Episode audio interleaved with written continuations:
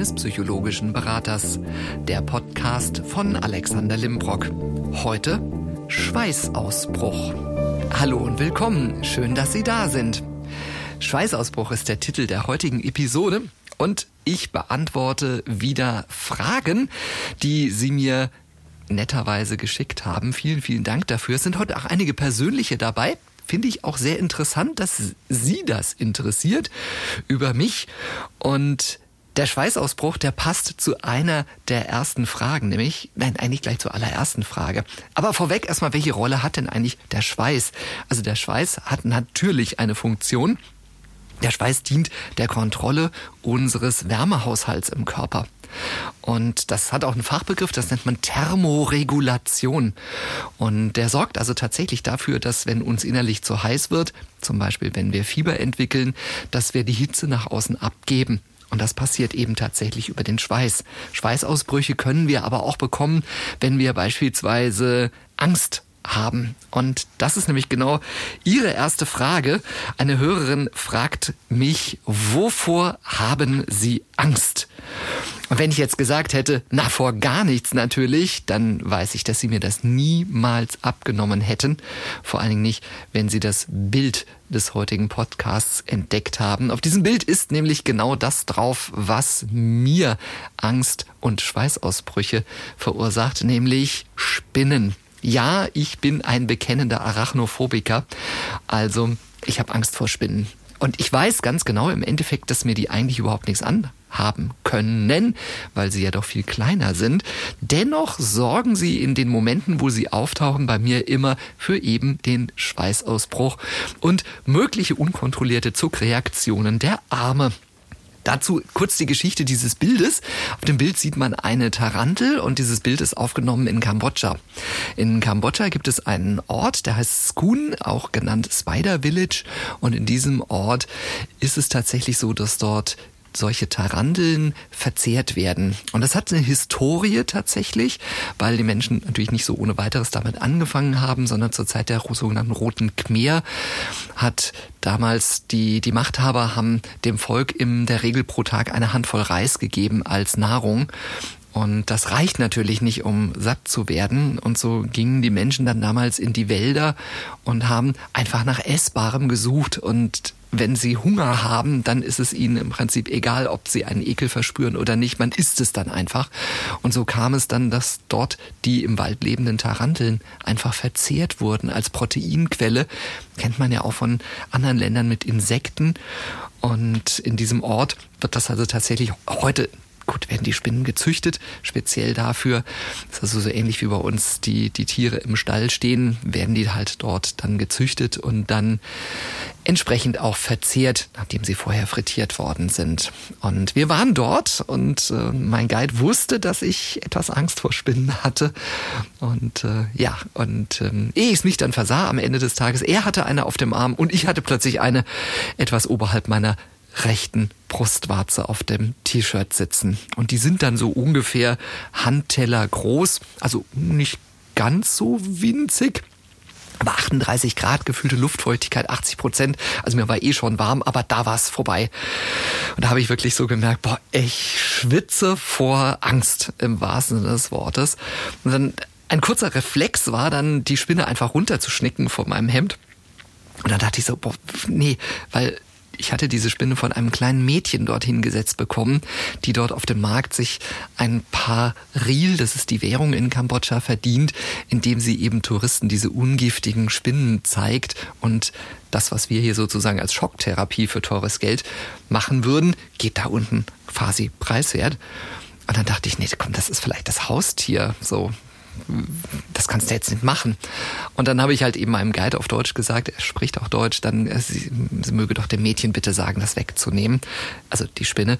Und das hat sie dann auch gemacht, hat sehr dabei gelacht, weil sie gemerkt hat, oh, der große weiße Ausländer hat Angst vor dem kleinen Krabbeltier. Und tatsächlich war das der Moment, wo ich zum ersten Mal so etwas wie Faszination erlebt habe, wo ich dachte, komm, das ist schon spannend, ja. Die hat acht Beine und läuft und verheddert sich nicht mal, die fällt nicht hin.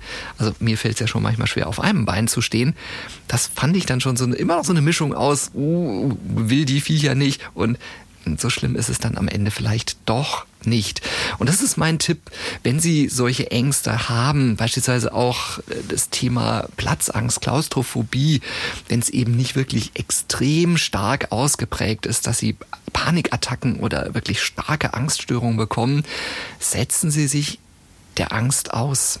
Gehen Sie wirklich mal her und fahren Sie Aufzug. Ja, wenn ich eine Spinne sehe, dann buxiere ich nicht so, sie sofort in den, in den, in den Staubsauger, sondern ähm, ja, ich gucke sie erstmal noch einen Moment an. Ich kriege aber immer noch einen Schreck. Es wird auch eine Weile dauern. Übrigens auch die raus resultierende Frage, warum therapiere ich mich nicht selber? Das funktioniert nicht. Man kann sich nicht selbst therapieren als Therapeut. Das geht tatsächlich nicht. Weitere Frage. Wenn Sie draußen unterwegs sind, schalten Sie denn dann mal ab?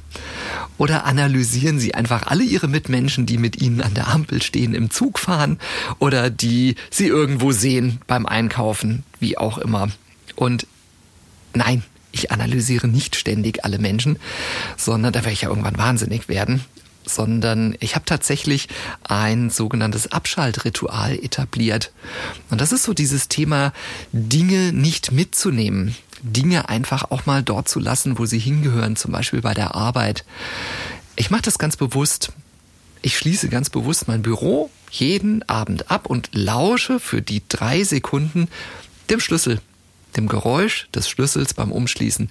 Und das ist für mein Gehirn das Signal Ende, Feierabend. Und ich fahre nach Hause und es ist alles weg. Gut, ist nicht alles weg, natürlich, Dafür schließe ich es ja da drin ein, dass es am nächsten Morgen wieder da ist. Aber ich nehme es nicht mit. Also ich brauche keinen Zettel neben dem Bett, um mir irgendetwas aufzuschreiben. Ich lasse es einfach hier. Ich arbeite in meinem Büro und habe einen solchen Abschaltrhythmus, ein Abschaltritual etabliert. Das kann zum Beispiel auch das Zuklappen eines Laptop-Deckels sein. Also wenn Sie sagen, ich möchte Dinge von der Arbeit nicht mit nach Hause nehmen, dann bauen Sie sich einfach so ein kleines Ritual Abschließen des Rollcontainers, Anziehen der Jacke. Ganz wichtig ist, dass Sie es bewusst wahrnehmen. Nicht so nebenbei, sondern bewusst in dem Moment mal die volle Konzentration auf, ich schließe jetzt den Deckel meines Rechners.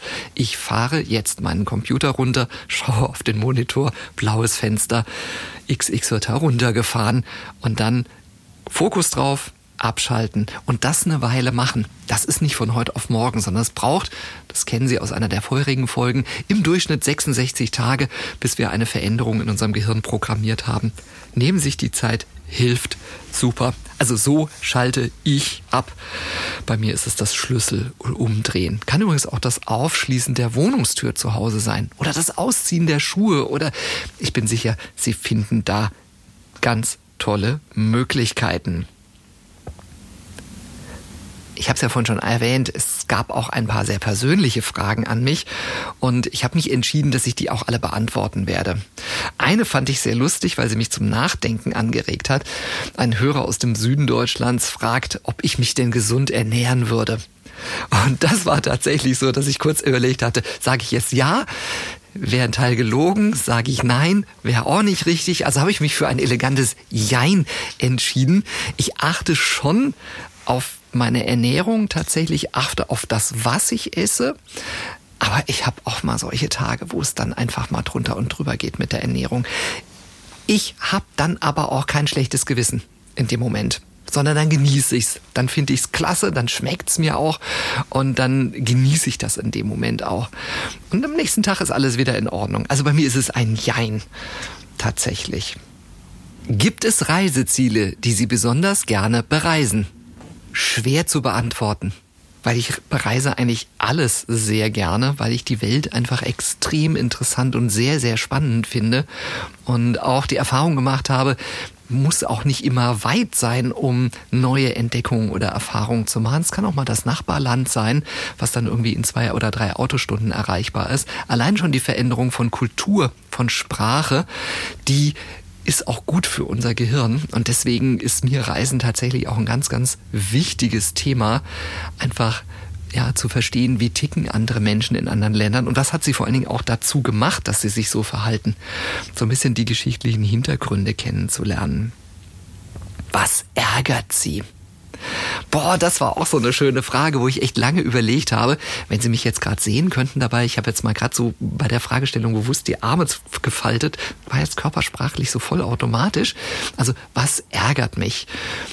Ja, es gibt etwas, was mich ärgert. Und zwar, wenn, das hört man in letzter Zeit immer öfter mal, Menschen, insbesondere Jüngere oder Kinder, ein Gespräch untereinander sagen, ey, bist du behindert? Jetzt fragen Sie sich natürlich, wieso ärgert mich das? Also ich bin zumindest auf dem Papier auch schwer behindert. Dazu auch gleich habe ich noch eine Frage, die dazu nämlich passt.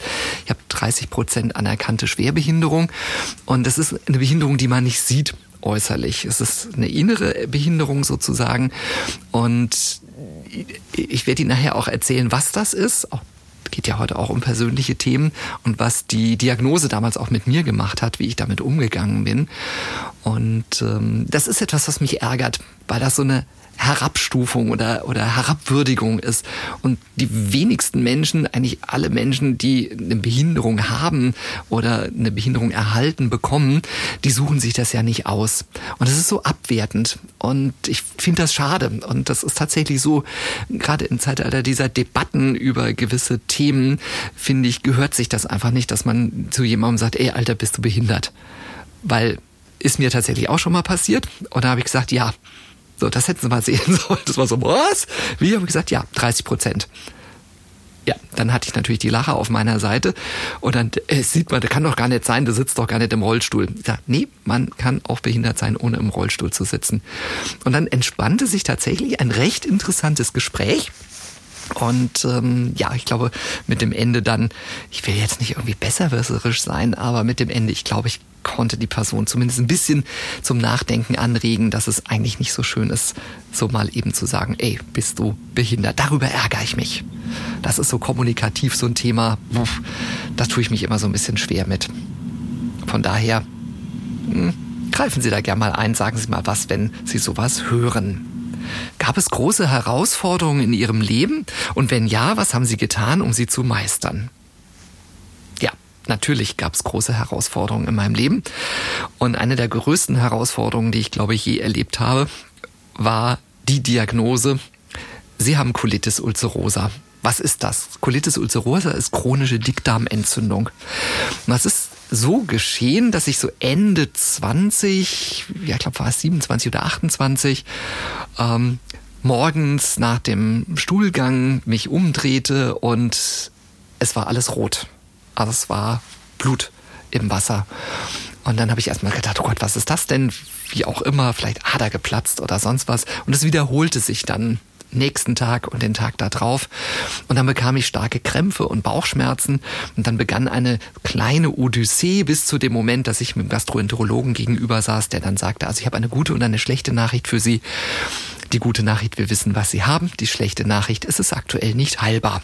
Und ich sage, okay, heißt konkret, ja, Sie haben Colitis ulcerosa, chronische Dickdarmentzündung. Das verursacht auch die Blutungen und dann hat er mir das alles erklärt. Können Sie mal nachgoogeln, was das ist.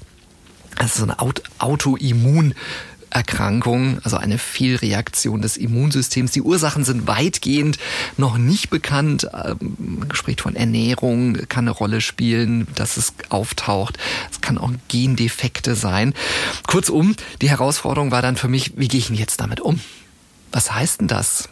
Ähm, es ist nicht heilbar. Und ich habe mich dann entschieden, den Weg zu gehen, ein wie sagt mein Gastroenterologe immer so schön, gut informierter Patient zu werden.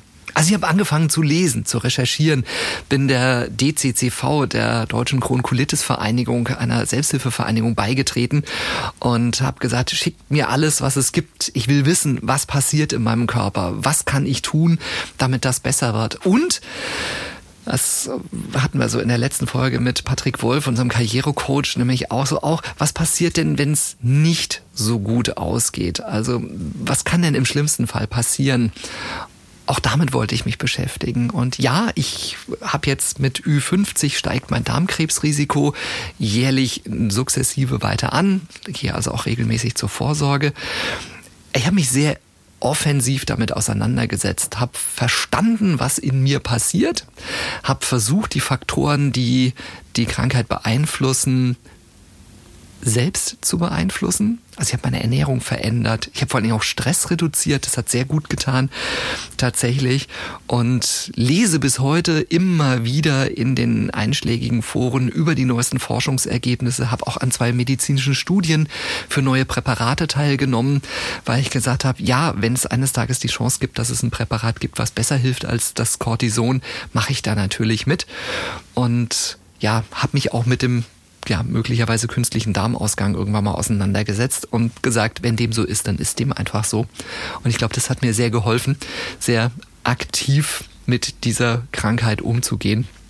Das war so eine ziemlich große Herausforderung tatsächlich für mein Leben, weil ich einfach nicht wusste, was bedeutet das denn konkret dann für mich. So Jahre später 16 Tabletten am Tag, bis zu 30 Mal aufs Klo rennen, äh, Bauchschmerzen zu haben. Und ja, das gab's alles. Und heute geht's mir seit vielen Jahren sehr gut. Gott sei Dank. Bin ich sehr, sehr dankbar für. Seit sechs, sieben Jahren fast vollständig beschwerdefrei.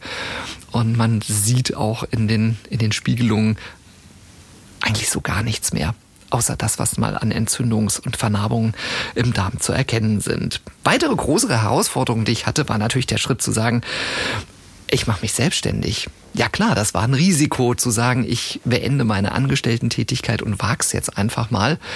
Und ich habe gesagt, ja, alles oder nichts. War mal damals so eine Rateshow im, im Fernsehen. Ich probiere es jetzt einfach mal. Wenn es nicht klappt, kann ich immer noch die Reißleine ziehen, dann suche ich mir irgendwas anderes. Und es hat gut funktioniert. Dafür bin ich auch wirklich sehr dankbar. Und ich weiß nicht, ob es eine große Herausforderung in meinem Leben ist, aber Hosenkauf ist für mich eine große Herausforderung, weil ich so ein bisschen spezielle Beine habe und ich brauche immer so, ja, ganz bestimmte Schnitte, damit mir eine Hose passt. Und äh, das ist für mich auch tatsächlich eine Herausforderung. Gehe ich auch immer alleine, weil ich werde dann recht schnell unleidlich, wenn ich irgendwie in der Umkleidekabine stehe und die Hose endet am Knie und ich kriege sie nicht weiter nach oben. Andererseits Jogginghosen kann ich auch nicht tragen, weil aufgrund meiner Beinform sieht das auch seltsam aus. Deswegen die trage ich dann in der Regel immer nur zu Hause. Eine Zuhörerin aus Köln fragt, wie halten Sie denn Ihr Gehirn fit? Oh, das fand ich eine sehr spannende Frage. Ja, wie mache ich das denn? Und da habe ich überlegt, was ich denn so eigentlich tue, um mein Gehirn auf Trab zu halten. Und ich mache das ganz einfach. Ich setze immer wieder neue Reize. Das heißt, ich stelle das Gehirn vor neue Herausforderungen. Dazu gehört für mich Sport und Bewegung. Unser Trainer, der Eddie, der macht das ausgesprochen gut, dass er uns immer wieder auch mit neuen Übungen ja, konfrontiert, kann man fast sagen. So mit einbeinigen Geschichten. Das funktioniert ausgesprochen gut. Das hält mein Gehirn fit. Ich lese gerne. Dann, ich versuche mein Gehirn sehr breit gefächert mit Input zu versorgen. Gehe gern mal ins Museum, schaue mir eine Ausstellung an, versuche zu verstehen, was da passiert ist, was gibt hier beispielsweise in Frankfurt gerade eine Ausstellung über den jungen Rembrandt. Wie ist der überhaupt zu dem geworden, was er heute ist? Sehr beeindruckend. Ich meine, meine Bilder würden niemals im Museum hängen, es sei denn, es sei ein Museum für völlig abstrakte Kunst. Aber wie ist der dazu geworden? Wie hat sich das entwickelt? Ich gehe gern ins Theater, guck auch mal Stücke an, die vielleicht schwere Kost sind, wo man ein bisschen drüber nachdenkt und nicht sich die ganze Zeit vor Lachen den Bauch hält. Finde Opern total interessant, weil so diese Mischung aus Herz, Schmerz, Text und Musik, das spricht mich an gammel aber auch mal ganz faul auf der Couch herum. Und ähm, auch das gehört ja dazu, um sein Gehirn ein bisschen fit zu halten. Denn auch das Gehirn braucht ein bisschen Denkpause. Jetzt zum demnächst anstehenden Geburtstag, da habe ich mir eine Nähmaschine gewünscht. Ja, auch ganz skurril. Ich habe jetzt beschlossen, ich lerne das jetzt mal. Ich will mal gucken, ob es mir gelingt, meine Hosen selbst zu kürzen. Ja, auch das gehört dazu. Einfach Dinge mal auszuprobieren, Dinge mal zu machen und zu gucken, was passiert. Und jetzt, ich Gestehs. Wenn wir irgendwo bei Familien sind, wo es Kinder gibt, die Lego-Steine haben. Das mache ich gerade mal. Jetzt habe ich den Namen genannt, aber gut, ich glaube, wenn ich Bausteine sage, wissen Sie sowieso, was ich meine. Ähm, ich liebe es, mit diesen Steinen zu spielen. Und, aber mit den richtigen, mit den, also mit den älteren, nicht mit den modernen, wo dann schon die Form praktisch vorgegeben ist, sondern da, wo man noch richtig kreativ sein muss, wo man so mit beiden Händen in die Kiste reinkramt und sagt, ich baue jetzt ein kleines Schiff. Und dann guckt man, wie könnte man denn mit lauter eckigen Steinen einen Bug konstruieren und wo kriege ich Fenster her und wie baue ich den Schornstein und na, das ist tatsächlich für unser Gehirn, auch für uns Erwachsene, eine echte Herausforderung. Probieren Sie es mal aus. Das macht Spaß und es hält tatsächlich auch das Gehirn fit. Also, ja, holen sich da mal was von. Ich habe ja auch, ähm, ja, auch das jetzt ähm, Thema Modelleisenbahn. Ich baue da ja ab und an mal gerne dran rum und äh, nutze tatsächlich die Modelleisenbahn auch im Coaching. Wenn Sie das interessiert, was ich da mache, fragen Sie mich gerne mal. Und nutzt tatsächlich die Eisenbahn, um gewisse Dinge auch zu verdeutlichen oder auch um einfach ähm, äh, ja, also, äh, Dinge mit dem, mit dem Klienten nachzuforschen. Und das ist für mich auch ganz spannend, dann so sich in neue Technologien auch mal einzuarbeiten. Das mache ich, um mein Gehirn fit zu halten. Wie kam es zu diesem Beruf? Das finde ich eine ausgesprochen gute Frage und das lässt sich sehr schnell erklären. Ich hatte eine Begegnung mit einem sehr, sehr guten, lieben Kollegen, der Kommunikationspsychologe von Haus aus ist. Damals ich noch im Angestelltenverhältnis. Wir beide hatten eine gemeinsame Seminarreihe zusammen und über einen längeren Zeitraum haben uns unterhalten und er ist im Prinzip derjenige, der mich dazu gebracht hat, die Schulbank zu drücken für ein Jahr und die Weiterbildung zum psychologischen Berater mit Schwerpunkt Coaching, Mediation und Supervision zu machen. Und ich bin ihm da auch heute wirklich sehr, sehr dankbar für, dass er diese Motivation und Leidenschaft in mir geweckt hat. Robert, es geht um dich. Vielen Dank das, ohne dich stände ich jetzt heute auch nicht wirklich hier. Und so bin ich das geworden und habe festgestellt, das ist tatsächlich mein Ding auf diesem Planeten. Und jetzt im nächsten Jahr, im Jahr 2022, werde ich das erste Mal diese Weiterbildung zum psychologischen Berater selber anbieten. Und wenn Sie also sagen, Mensch, finde ich eine ganz spannende Geschichte und ich glaube, der Typ ist vielleicht mir auch ganz sympathisch, dann schreiben Sie mir gerne oder schauen Sie so ab, ab Februar, März mal bei mir auf der Webseite bei limprock.de. Da wird die Weiterbildung dann veröffentlicht sein, wird auch ein Jahr gehen, ah, nicht jeden Tag, um Gottes Willen, sondern in einem festgelegten Rhythmus und dann, also selbst wenn Sie sich nicht selbstständig machen, das kann durchaus spannend sein, so für die tägliche Arbeit. Jetzt kommt die letzte Frage und auch diese Frage fand ich sehr spannend. Und zwar geht es um ein Medium aus der Social-Media-Welt. Ähm, da hüpfen Menschen zu Musik mit wilden Bewegungen vor der Kamera und posten das. Ich glaube, Sie wissen, was ich meine. Ähm, und die äh, Hörerin fragt, Wieso machen die jungen Menschen das eigentlich? Was finden sie denn da dran super und klasse? Und ergänzend dazu dann auch so bei, bei Instagram zum Beispiel gibt's ja diese, diese Vorschläge, die man manchmal bekommt. Und wenn man da mal so ein bisschen durchguckt, ich entdecke halt auch immer wieder den einen oder anderen oder auch die eine oder andere leicht bekleidete Person, die also dann ihr Waschbrettbauch in die Kamera hält und in den verschiedensten Posen dort erscheint. Und die Frage, die dann dann daraus resultierte, war tatsächlich, wieso macht denn die junge Generation das? Wieso präsentiert sie sich denn da so? Und äh, setzt viel Energie da rein, das Ganze dann auch mit dem richtigen Filter im schönen Licht zu erscheinen. Das lässt sich erklären. Wir Menschen haben ja verschiedene Bedürfnisse. So, Stichwort Bedürfnispyramide nach oben hin, Selbstverwirklichung, ganz unten die sogenannten physiologischen Grundbedürfnisse wie Essen, Trinken, Schlafen. Und dazwischen spricht man von den sogenannten psychosozialen Bedürfnissen. Und ein Teil dieser psychosozialen Bedürfnisse ist dazu zu gehören. Das ist so die dritte Stufe, dass man sagt, man möchte Teil einer Gruppe sein.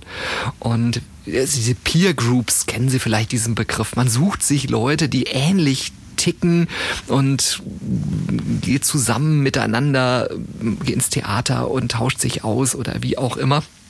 Und das ist tatsächlich bei den, den sozialen Medien jetzt super bequem geworden, weil ich muss das Haus nicht mehr verlassen. Ich kann ja einfach mich da hinstellen und gucken, wie viel Likes und Klicks kriege ich denn am Ende auf meinem Reel oder wie viel folgen mir denn am Ende dann, je knackiger ich da mein, mein Sixpack oder Eightpack in die Kamera. Das ist ja teilweise schon sehr erotisch, was man da sieht. Und dann denkt man sich, na, was hat das denn da eigentlich was zu tun? Ja, das ist dieses, ich möchte dazugehören. Wir sind ja eine Gesellschaft, die sehr visuell orientiert ist, also sehr auf das, was wir sehen, ausgerichtet ist. Und das ist natürlich eine super Möglichkeit. Ich muss letztendlich gar nicht mal irgendein Theaterstück aufsagen oder ein Gedicht präsentieren, sondern es macht mir durch die modernen Medien natürlich einfach leicht, Teil einer solchen Gruppe zu sein. Wenn ich sage, schau her, ich bin genauso diszipliniert wie du und ich sehe genauso aus, bin so auch durchtrainiert, bin Teil dieser Bewegung sozusagen. Das, was die 68er noch mit Fotos gemacht haben, passiert halt eben heute in den sozialen Medien. Das ist also durchaus ein Prozess, der erklärbar ist. Ich möchte Teil einer Gruppe sein, möchte dazugehören und die Zahl der Likes oder die Zahl der Follower ist dann ein Ausdruck dieser Zugehörigkeit. Das ist jetzt auch nicht irgendwie verwerflich, sondern das ist einfach gerade der Zeitgeist entsprechend. Ich persönlich mache das ehrlicherweise nicht, weil ich habe weder einen Waschbrettbauch noch kann ich irgendwie gut zappeln zur Musik. Also halt mich da eher so ein bisschen raus. Ähm, ich glaube, das wäre für alle Beteiligten eher sehr, sehr komisch, wenn ich das machen würde. Und ich möchte mich auch da nicht nackig in der Kamera zeigen. Zumindest nicht in so einem Medium. Weil, stellen Sie sich mal vor, Sie buchen bei mir eine Stunde und haben mich da vorher oben ohne sitzend irgendwo am Strand gesehen und denken sich dann auch, aha, so sieht er also in echt aus und so sieht er ohne Hemd aus. Nee, nee, nee, das muss nicht sein. Ja, spannende Fragen tatsächlich zu mir und auch zu Dingen, wie ich mit bestimmten Themen umgehe. Wir sind ja jetzt so im, im Jahresende so langsam. Es geht so auf die Weihnachtszeit zu und ähm, bald auch schon Silvester. Habe heute so gesehen, ja, 31.12. fällt zufällig auch auf einen Podcast-Veröffentlichungstag. Na, mal gucken, ob wir Ihnen dann am letzten Tag des Jahres noch ein schönes Thema mitgeben. Wie wär's denn mal mit so Neujahrsvorsätzen. Was kann man denn machen im neuen Jahr? Also ich komme jetzt nicht mit Diätvorschlägen, das machen die ganzen anderen ja alle schon entsprechend. Aber mal gucken, was uns da so einfällt. Ich wünsche Ihnen auf jeden Fall schon mal eine sehr angenehme Weihnachtszeit, eine Vorweihnachtszeit, weil vor Weihnachten gibt's ja noch eine Episode auf jeden Fall. Und danke Ihnen fürs Zuhören. Danke auch für die vielen Fragen, die Sie schicken und die ich sicherlich auch in einer der folgenden Episoden gerne beantworte. Haben Sie da bitte auch keine Hemmungen, einfach mal was Persönliches zu fragen. Ich kann ja dann immer noch entscheiden, ob ich es beantworte oder nicht. Aber bin da tatsächlich ganz ehrlich. Danke Ihnen fürs Zuhören. Danke fürs Streamen, danke fürs Einschalten. Bleiben Sie gesund und bis bald. Ihr Alexander Limbrock.